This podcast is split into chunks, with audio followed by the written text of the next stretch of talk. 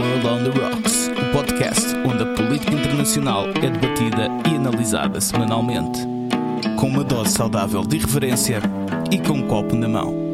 Com Cátia Moreira de Carvalho, Diogo Noivo e Alexandre Guerra. Olá, sejam bem-vindos a mais um episódio no World on the Rocks.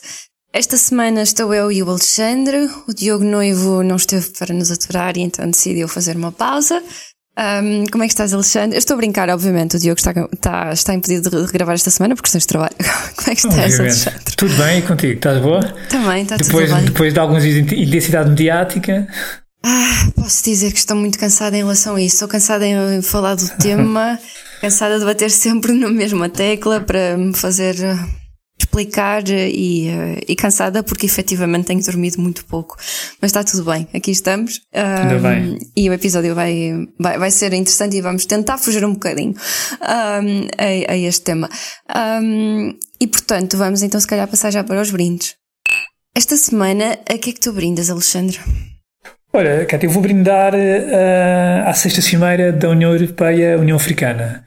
Sei que é um tema completamente fora da agenda mediática, mas é um acontecimento muito importante que se vai realizar quinta e sexta-feira em Bruxelas. Portanto, é uma cimeira que já há muito era para ser realizada. Aliás, teve para ser realizada durante a presença portuguesa, era um dos, um dos grandes objetivos.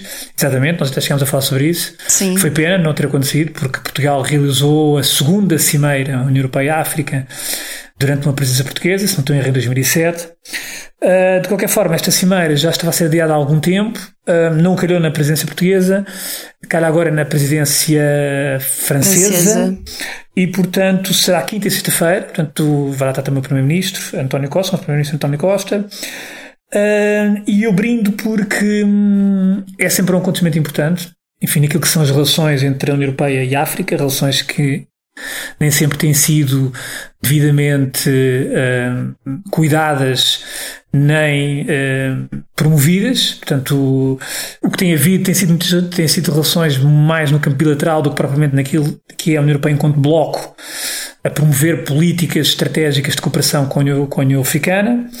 De que forma a, a, política que foi seguida, por exemplo, na, na questão das vacinas, uh, facto é um sinal uh, naquilo que foi a, a cedência ou doação de, tanto de, de mais de 130 milhões de vacinas à, à África. E esta cimeira pretende, uh, enfim, o, o seu grande objetivo é a mobilizar cerca de 150 mil milhões de euros para promover portanto, investimentos estratégicos que vão desde a, desde a educação à saúde, à industrialização. Qual é a minha questão? Uh, é que nós estamos sempre, neste tipo de cimeira, estamos sempre com novos começos. Portanto, esta cimeira é para, para apresenta-se como uma cimeira que quer uh, ter uma parceria renovada, mas já há quatro anos, portanto, ou melhor, já na última cimeira em 2017, em Abidjan, tínhamos precisamente a mesma, a mesma lógica, portanto, era uma cimeira, uh, uma nova dinâmica de parceria. Portanto, e andamos sempre neste, neste tipo de linguagem, uh, parece que andamos aqui, sempre aqui em círculos e nunca se parte verdadeiramente para um projeto de médio e longo prazo. E esperemos que de facto seja desta vez, seja desta que realmente se consiga uh, partir para algo mais a longo prazo, onde se consiga realmente mobilizar estas verbas para depois serem canalizadas para projetos duradouros e, e que estejam realmente ao serviço de, de vários países da África e dos, e dos seus países porque é, é, por aí que de facto se podem resolver muitos problemas estratégicos e, e, e, portanto espero que esta cimeira corra bem e que seja efetivamente um princípio para algo de longo, médio e longo prazo. E portanto, meu brinde é esta sexta cimeira União Europeia, União Africana. Olha, e é um bom brinde. Um, eu espero também realmente que de facto corra tudo mesmo muito bem, porque já é tempo de, de África deixar de ser, um, deixar de viver as situações de miséria que vive e de ser sempre o parente pobre na, na mesa das negociações. Sim, e esta cimeira é importante porque a União Europeia uh, tem que ocupar e tem que tirar espaço, ou melhor, tem que ganhar espaço que tem sido ocupado por, pela Rússia, por exemplo, pela China, uh, pela China e também pela Turquia, também é um uhum. investidor forte na, na, em África. E, portanto, quer dizer, a própria União Europeia tem aqui interesses estratégicos uh, evidentes e que tem que, de facto, começar a olhar para, para, para, para a África uh, de outra maneira, com mais assertividade, com mais músculo e com mais capacidade de investimento, naturalmente. Claro, obviamente. É um bom brinde, então eu passo para o meu. Eu no início, quando disse que, que estava um bocadinho cansada de falar do tema, que, enfim, que se, que se fala aqui em Portugal desde quinta-feira e que íamos tentar fugir ao tema, era porque o meu brinde uh, relaciona-se um bocadinho ainda com esse tema, mas vai ser a última vez que vou falar sobre ele. e o meu brinde é ao trabalho da Polícia Judiciária, porque eu acho que no, nestes últimos dias falou-se de muita coisa, mas falou-se muito pouco sobre a importância do trabalho da Polícia Judiciária. E para quem nos ouve, aquilo que eu quero dizer é que de facto a Polícia Judiciária faz um trabalho absolutamente incrível a travar uh, os mais variados tipos de, de criminalidade e, uh, e a perseguir os mais variados tipos de criminalidade. Quem está do lado de fora muitas vezes não sabe, a maior parte das vezes não sabe, não é? Mas é um trabalho muitas vezes também de prevenção, ou seja, antes que os crimes aconteçam, tal como foi na quinta-feira. E um, a, a Polícia Judiciária é também altamente reconhecida no estrangeiro pelos mais variados tipos de colaboração que tem com outras polícias e por, e por colaborações, sobretudo, que, que estão relacionadas mesmo com, a, por exemplo, a travagem de células terroristas um, e também travar uh, certos tipos de criminalidade também a nível internacional. E eu quero que isto se saiba porque uh, o trabalho da Polícia Judiciária deve orgulhar-nos a todos, mesmo que não saibamos, obviamente, tudo aquilo que é feito. E, portanto, o meu brinde vai, mais uma vez, um, para a Polícia Judiciária, sobretudo neste caso para a Unidade Nacional de Combate de Contra-Terrorismo, um, que, bem, que bem o merece. Sim, sem e dúvida. E eu também junto com esse brinde. Uh, porque, e, sobretudo, e acrescento que é um trabalho que é desenvolvido muitas vezes com recursos escassos, uh, ah, é um, verdade, problema sim, crónico sim. Na Polícia Judiciária e também me parece uh, que tem havido, apesar desses problemas crónicos, tem havido também uma intensificação naquilo que é o trabalho no terreno, ou seja, não é a, a falta de meios nem de recursos que impede que se vá melhorando.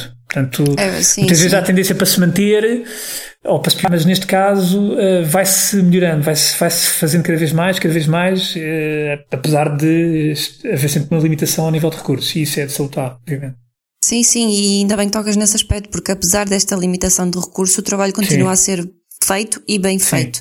E portanto, mais uma vez, isto é mesmo de louvar e devemos todos estar muito gratos e, e, um, e, e sentirmos todos humildes perante o trabalho da Polícia Judiciária. Pronto, posto isto, então vamos passar um, ao Cartas na Mesa. Neste Cartas na Mesa, desta semana nós trazemos um tema que lá está, como tu disseste no início, é um tema que não está na, na agenda mediática. Tem-se falado, tem-se ouvido falar dele assim um bocadinho ao de leve na, nas notícias aqui em Portugal, mas uh, nada de forma muito intensa. E portanto, nós decidimos trazê-lo aqui hoje e é aquilo que se está a passar, aliás, começou a acontecer no Canadá com aquele movimento de, de camionistas, o Freedom Convoy, ou então, traduzido à letra para portuguesa, Caravana da Liberdade, em que uh, vários camionistas bloquearam uh, postos fronteiriços entre o Canadá e os Estados Unidos e também uh, cidades e pararam quase a economia em alguns casos, devido à, à obrigatoriedade da da toma da, da vacina contra a Covid-19. Uh, este, movimento, este movimento já está a ter algumas, apesar de ser mesmo muito recente, eu acho que deve ter ah, cerca de uma semana, uma tem semana mais, tem meia, mais. não é? Tem mais. Tem duas? Já há três semanas, pelo menos. Três sim, semanas, sim, sim. olha, estou, estou desatualizada. Uh, já está a ter repercussões uh, noutros países, uh, Nova Zelândia e aqui na Europa. Esta, ainda por, por exemplo, ainda este fim de semana estava marcado uma manifestação deste género para Bruxelas uhum. que acabou por não se concretizar.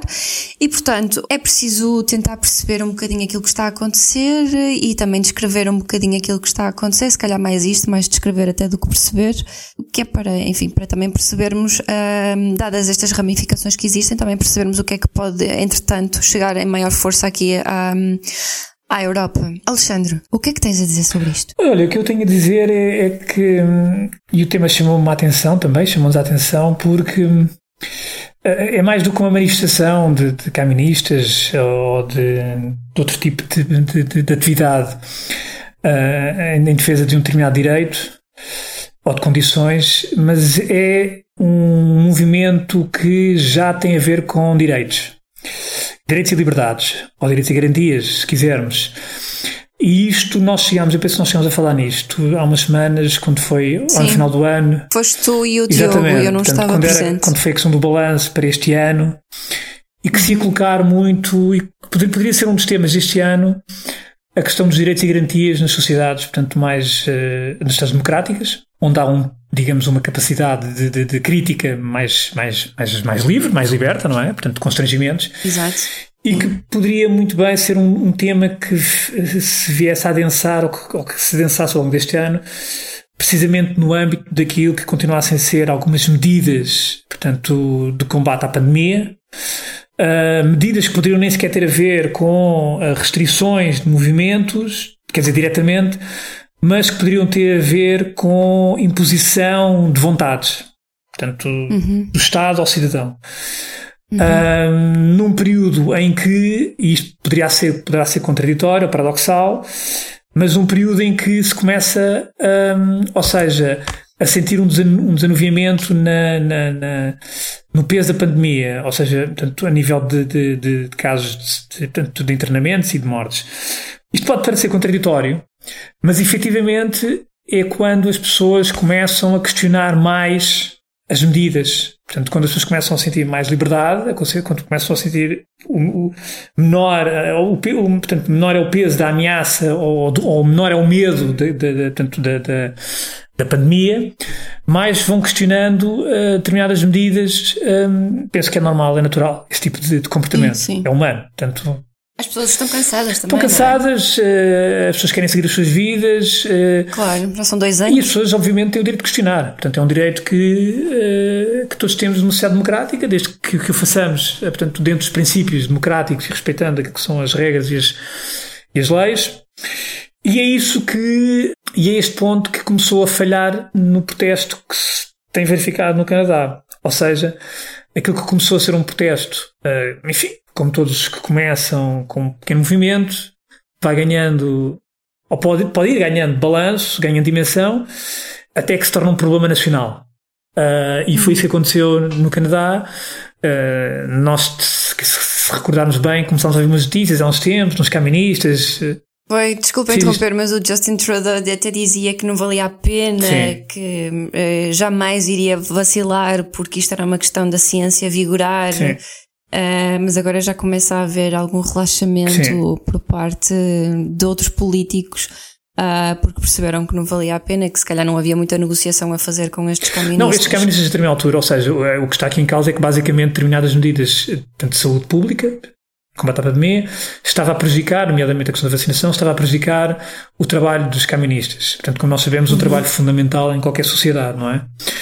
E, e, e, e, o, enfim, este, este, este movimento começa precisamente com os caministas portanto, a, a manifestarem-se e a bloquearem um, pontos estratégicos, nomeadamente o acesso, digamos, uh, o acesso principal, um dos principais acessos entre o Canadá e os Estados Unidos, via Michigan, onde que é responsável por cerca de um quarto das, enfim, das, das trocas comerciais entre os Estados Unidos e o Canadá. Portanto, estamos a falar de uma, de, de, uma, de uma via muito importante e estamos a falar de uma, de uma ação que estava a colocar em causa os interesses do próprio país, portanto, do próprio Canadá.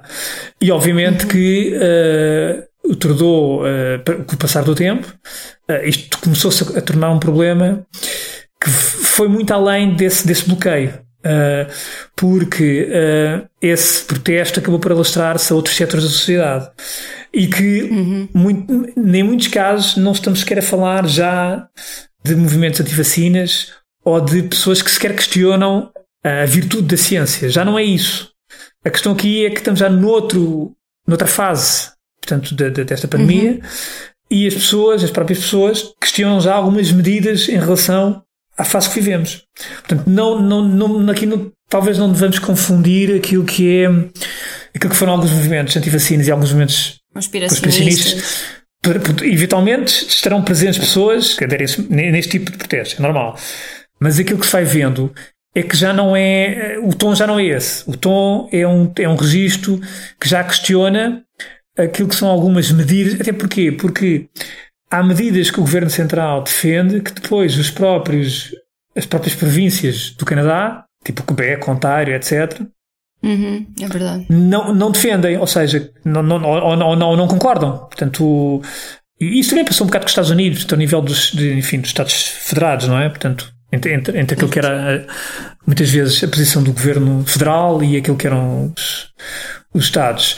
E, portanto, isso cria, e tem criado uma série de problemas, e foi criando uma série de problemas ao descentralizador, que de facto foi tendo cada vez mais, mais questões para resolver, cada vez mais críticas, cada vez mais protestos, um, ao ponto de ter que tomar uma medida um, muito musculada, quase extremada, rara naquilo que é o sistema político canadiano, que foi ativar eh, um, enfim, uma espécie de estado de emergência, não é bem que não é um estado de emergência, é um, chama-se um Emergency Act, portanto, onde eh, dá ao governo poder, muitos poderes, muitos poderes é? ou pelo menos alguns poderes muito alargados, pelo menos para um prazo de 30 dias, para lidar com algumas situações, hum, enfim, limite ou situações que possam colocar em causa hum, a ordem pública, a segurança nacional, hum, enfim, portanto,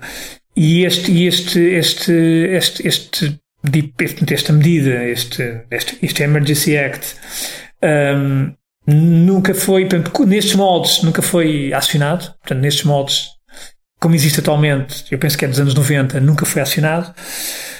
Ele foi acionado uma vez, mas acho que foi nos anos 70 e foi justamente o pai dele, pai sim, do atual sim, primeiro-ministro. Mas era outro, era outro tipo de medida, era, não era, não era este uhum. mecanismo, era outro mecanismo. Ok, ok. E na altura, até se, se não estou em erro, foi para questões de, de rapto, tinha a ver com questões de movimentos de Quebec. Sim, sim, foi um sequestro. Sim, no sim, Quebec, sim, sim, movimento, havia um movimento independentista do Quebec, uma coisa assim do género, e portanto, na altura, claramente, um, havia um enquadramento uh, muito específico, que aliás é uma crítica que se faz agora a, esta, a este, este mecanismo, que é se este mecanismo tem realmente a devida sustentação para ser ativado.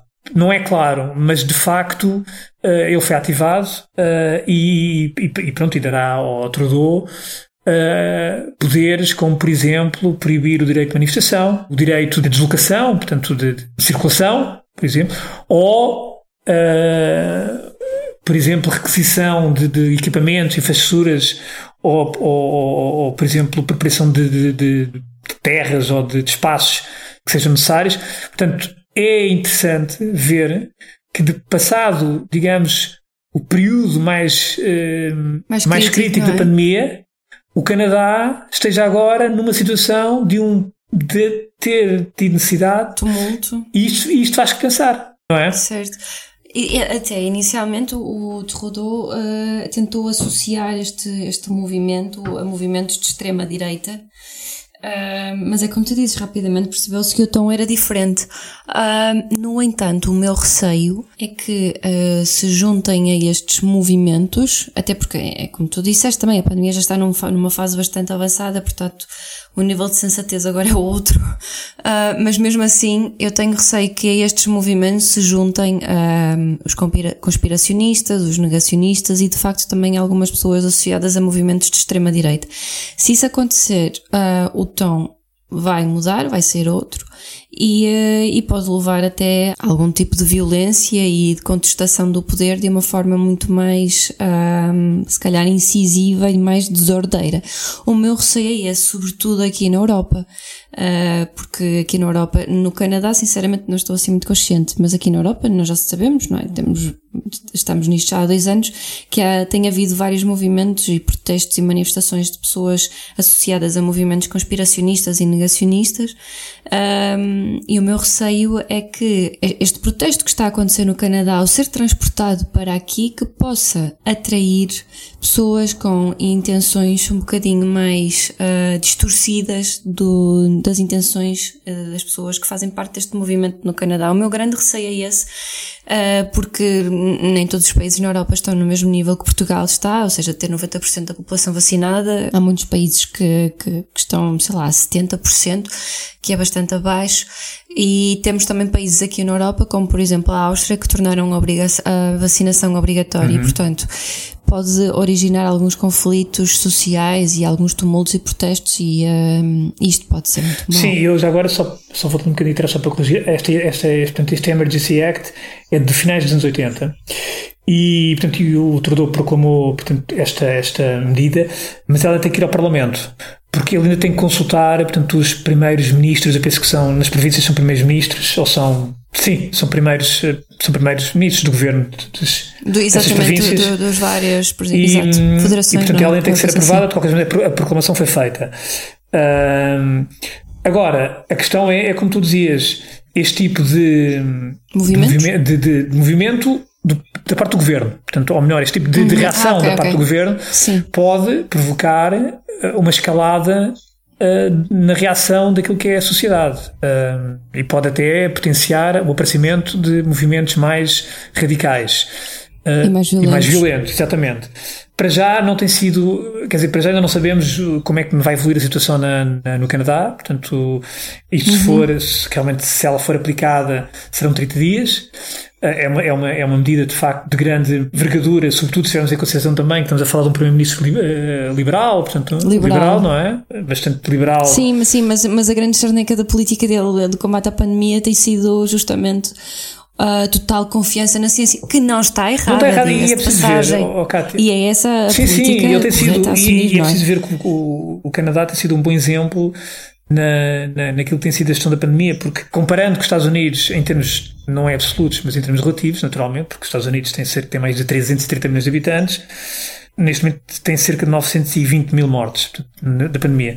O Canadá tem, tem pouco mais de 38 milhões de habitantes e tem cerca de 35 mil. Ou seja, mas em matéria de, de, de, de, de rácios, portanto, o, Canadá está muito melhor uh, sim, do sim. que os Estados Unidos. Portanto, uhum. E há uma explicação para isso por um lado, aquilo que foi, aquilo que é o, uh, o, o êxito vacinal, portanto, a taxa de vacinação na, na, no Canadá, portanto, está muito avançado também.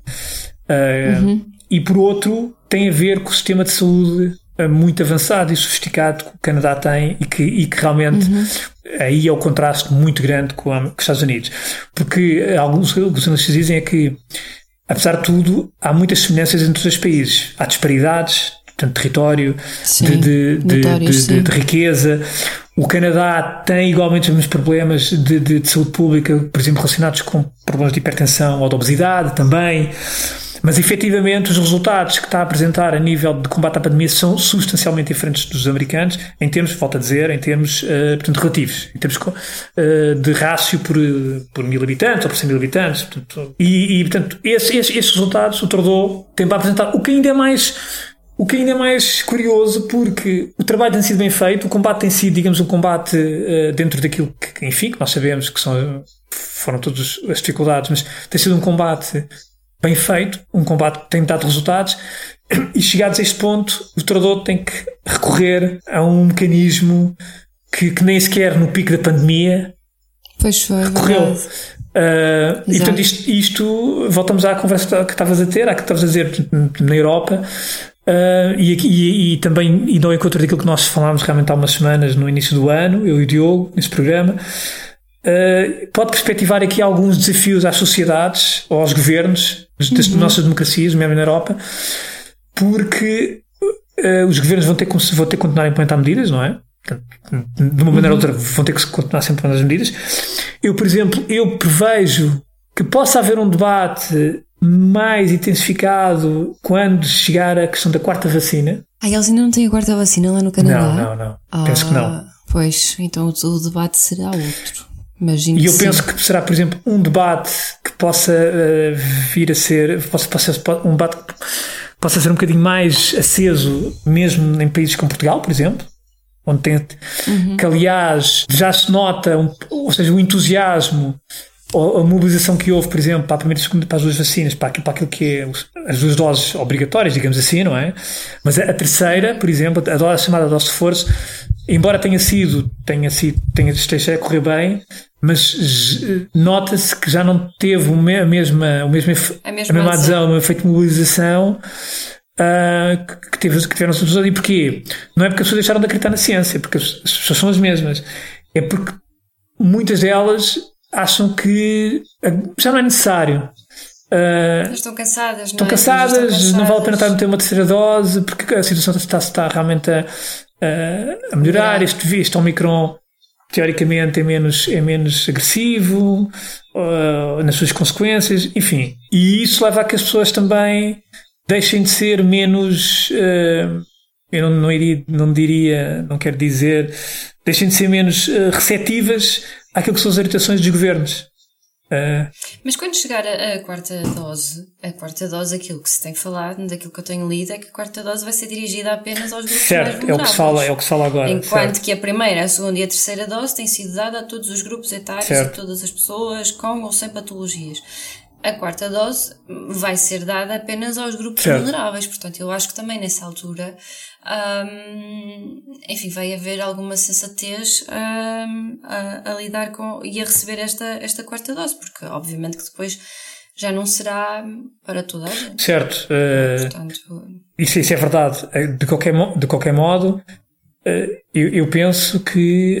Um, ou seja, o facto da pandemia estar eh, num, numa fase, digamos, descendente ou que esteja a esbater um pouco, não significa que uh, os governos uh, possam, uh, digamos, respirar de alívio naquilo que é naquilo que são os desafios a perigosidade, a perigosidade e naquilo que são os desafios que a própria sociedade nos vai impor.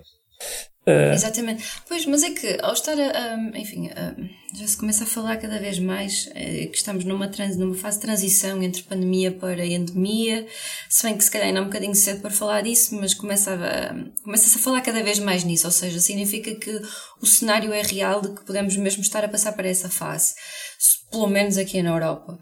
Uh, eu acho que também eh, com isso vem a normalidade, a normalidade tal e qual como nós a conhecíamos antes. Eu acho que isso pode ajudar a abafar alguns destes movimentos, porque eles deixam de ter razões para existirem. E depois aí o que se calhar pode ficar desses movimentos são uh, as pessoas que tinham de facto outras intenções que não um, contestarem os seus direitos e liberdades. São aquelas pessoas que já se identificam mais com os, os movimentos negacionistas sim, sim, e conspiracionistas. E isso aí, a meu ver, é que é mesmo aquilo que é mais perigoso, porque até como já se falou aqui num destes episódios, que foi com o Peter Neumann, em que ele dizia que o grande problema destes movimentos é que as pessoas uh, assumem que têm o direito de, de contestar de qualquer Sim, forma o é poder é político. E é, e é, verdade que nós temos o direito de o contestar, mas não é de qualquer forma Exatamente. que temos esse direito. Não, não podemos usar qualquer meio, nem qualquer tipo de protesto, muito menos com violência, para contestar o poder político. E, portanto, eu acho que os desafios vão ser, vai ser a esse, hum, gerir estes movimentos que podem, que vão ser resquícios, mas que podem surgir a partir daí. Em que as pessoas perceberam que existem alguns casos em que, de facto, contestar o poder político resulta. Pois, eu percebo o teu ponto de vista. Uh eu, eu, ou seja, o que, tu, o que tu dizes é esgotadas ou esgotados os argumentos uhum. para que estes movimentos, uh, os, os, ou seja, os argumentos que sustentam esses movimentos, esses movimentos legítimos, Exatamente. de protesto legítimo, uh, embora no caso do Canadá o protesto que pode começar por ser legítimo, mas a partir do momento em que Pode atrair que, pessoas com outras intenções, foi o que aconteceu com o movimento Certo, mas a partir do momento em que. Chegou a uma altura em que aquilo. É verdade, mas a partir do momento em que o, o, protesto vai sendo legítimo, não, não sendo liderado por negacionistas, mas a partir do momento em que esse, esse protesto coloca em causa também aquilo que, se, que é o funcionamento, digamos, da sociedade, normal funcionamento da sociedade, um, e, e começa a prejudicar, por exemplo, a economia fortemente, aí percebe-se que o governo reaja, enfim, ou que tenha que reagir. Uh, de uma, de uma forma, mais incisiva. Agora, percebe-se que com, quando se, se, se, esses argumentos desaparecerem, portanto, se, essas, se, essas, se esses argumentos que alimentam estes protestos legítimos desaparecerem, obviamente que vai ficar, ficam resquícios, mas supostamente são resquícios uh, ou, grupos, ou pequenos grupetes de, de, de, gente que já antes tinham agendas. Com algum tipo Exatamente. de não é? Portanto, Exatamente. Sim, eu, uhum. E isto é que pode dar origem depois a outros desafios que podem ser bem mais problemáticos para os governos, porque estas pessoas tornam-se resistentes neste tipo de comportamento e, e, se virem que a estratégia funciona, depois pode funcionar para outros tipos de problemas sociais que uhum. podem surgir. E isso, a meu ver, é aquilo que é mesmo problemático. Pois. Porque a pandemia, obviamente, que vai começar, já está, não é? A diminuir, não vamos viver nisto para sempre. Certo. Não é? é como diz, estes movimentos vão, vão, vão esgotar uh, os argumentos. Pois, sim, sim, claro, claro.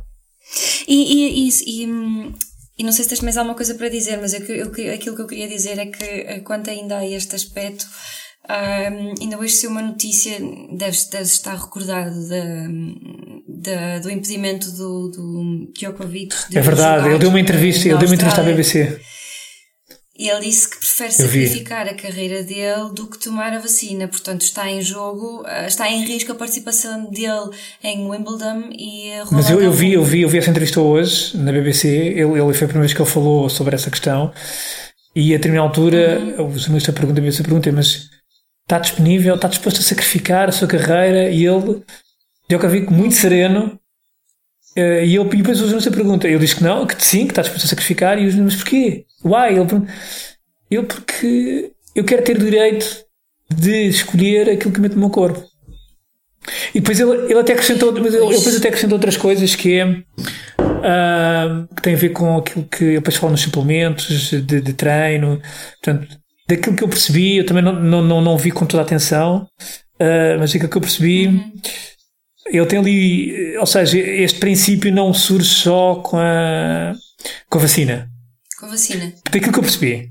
Ou seja, ele, ele diz que estava, ele diz que esta entrevista estava a haver muito ruído e que que queria, que queria, é o que ele diz, eu não sou nenhum antivacina, ele diz não sou, não sou antivacinas, não sou nada disso, uh, e depois ele, a e depois acrescenta que realmente, uh, se eu percebi bem, eu apanhei isso assim um bocadinho também com algum ruído, uh, estava numa sala, e, mas se eu percebi bem, ele, ele depois também fala na questão dos suplementos alimentares, etc. treino, e deu uma ideia que ele próprio era algo que ele não era um grande entusiasta e que, portanto, era algo, ou seja... Digamos que suplementos alimentares é uma coisa... Não, é, sim, mas ele, vacina, ele é? eu dá-me a ideia que ele, ele, ele, ele estava, ou seja, o, o raciocínio dele e o, e o e a... Não é ser contra a vacina, mas é ser contra Exato, é uma pessoa que não gosta de, daquilo que eu percebi, não, já vinha atrás e não, não gosta de, de enfim, de, enfim, de introduzir coisas no, no organismo dele que, que, afetem enfim, o seu treino, que, que, que afetem a ele, portanto, uh, e que não tem, não tem necessariamente a ver com a vacina, não é?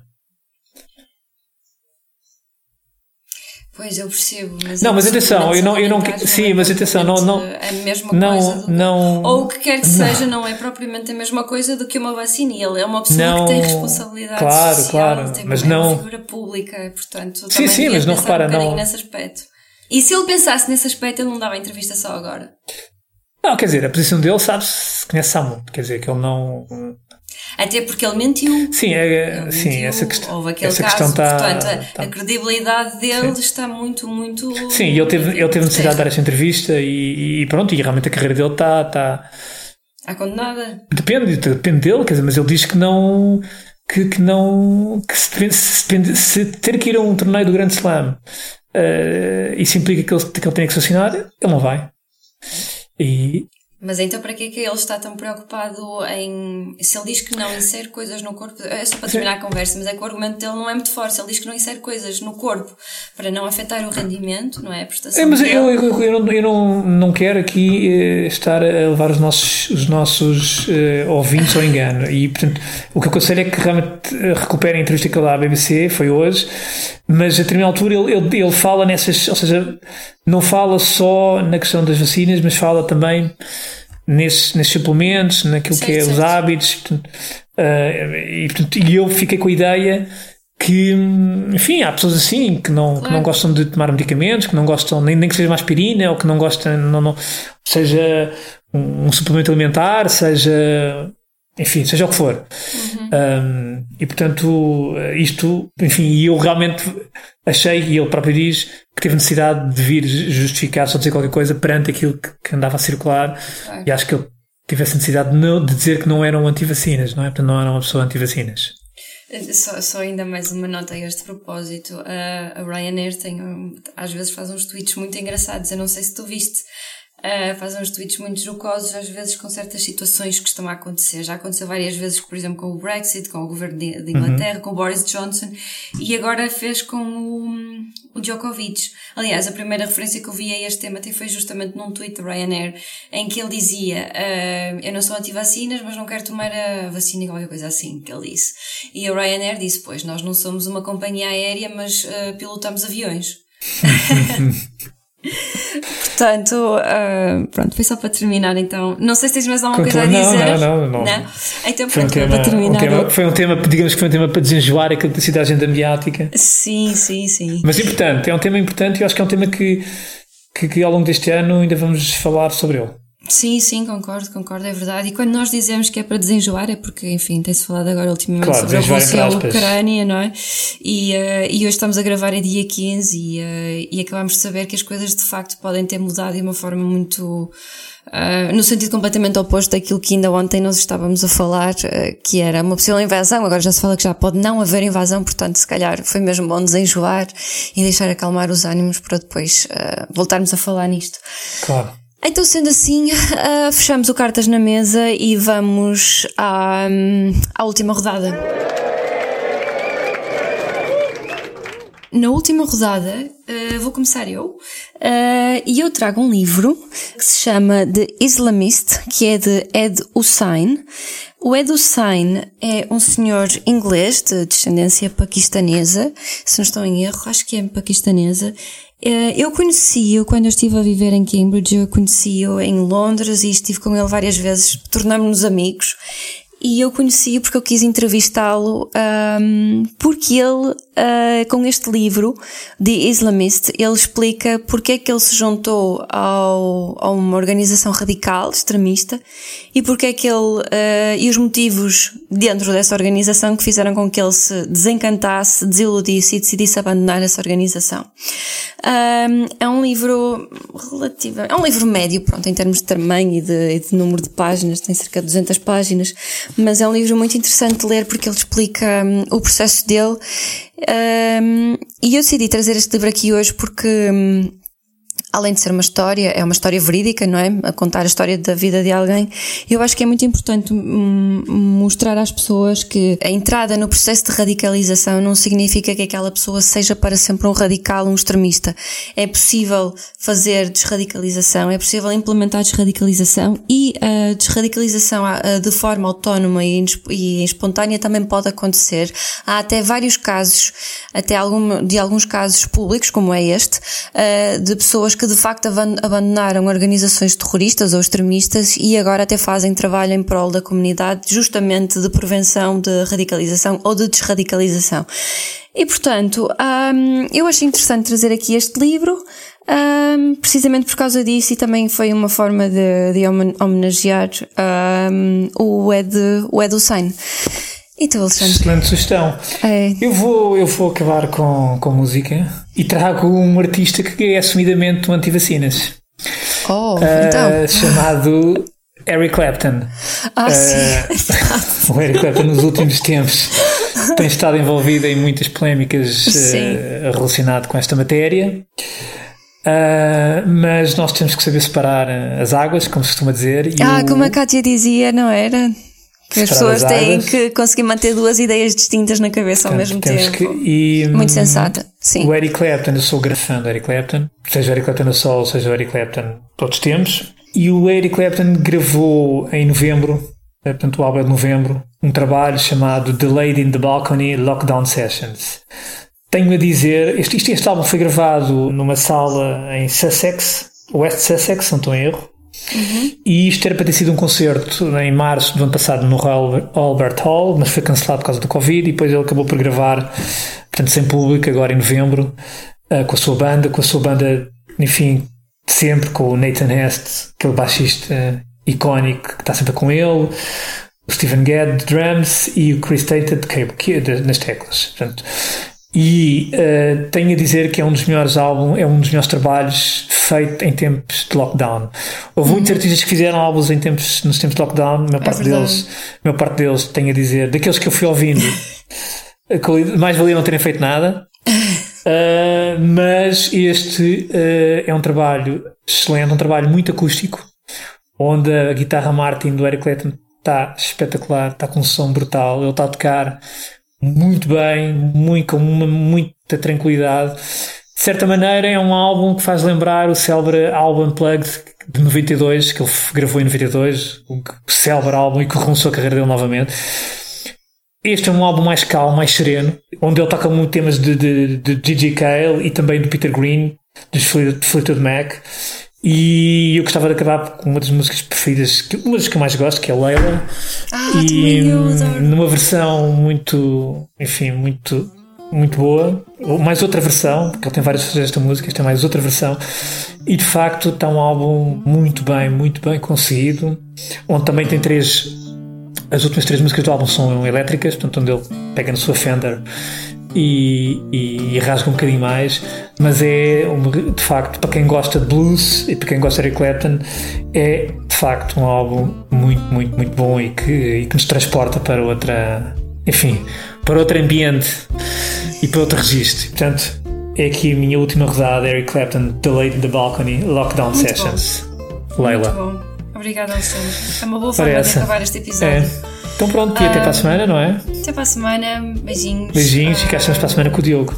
Exatamente. Ah, e já agora, Sim. uma referência ao som de, de, Leila. Eu hoje, portanto, hoje dia 16, quando o programa for para o ar, portanto, amanhã, Sim. hoje estamos a gravar 15, mas este dia 16, Sim. fazemos um ano de, de. Ai, é verdade, como é que eu me esqueci Um ano disso? de existência, mas é verdade. esperemos Exatamente. depois celebrar isso, enfim, ao vivo. Sim, foi justamente maneira. por causa disso que nós gravamos hoje, que era para lançar o episódio um, quando fizéssemos exatamente um Portanto, ano. Olha, bem lembrado, ainda bem que lembraste. Parabéns a nós. Pronto, exato. Então pronto. Bem, até para a semana. semana. Beijinhos, Deus. tchau, tchau. Beijinhos.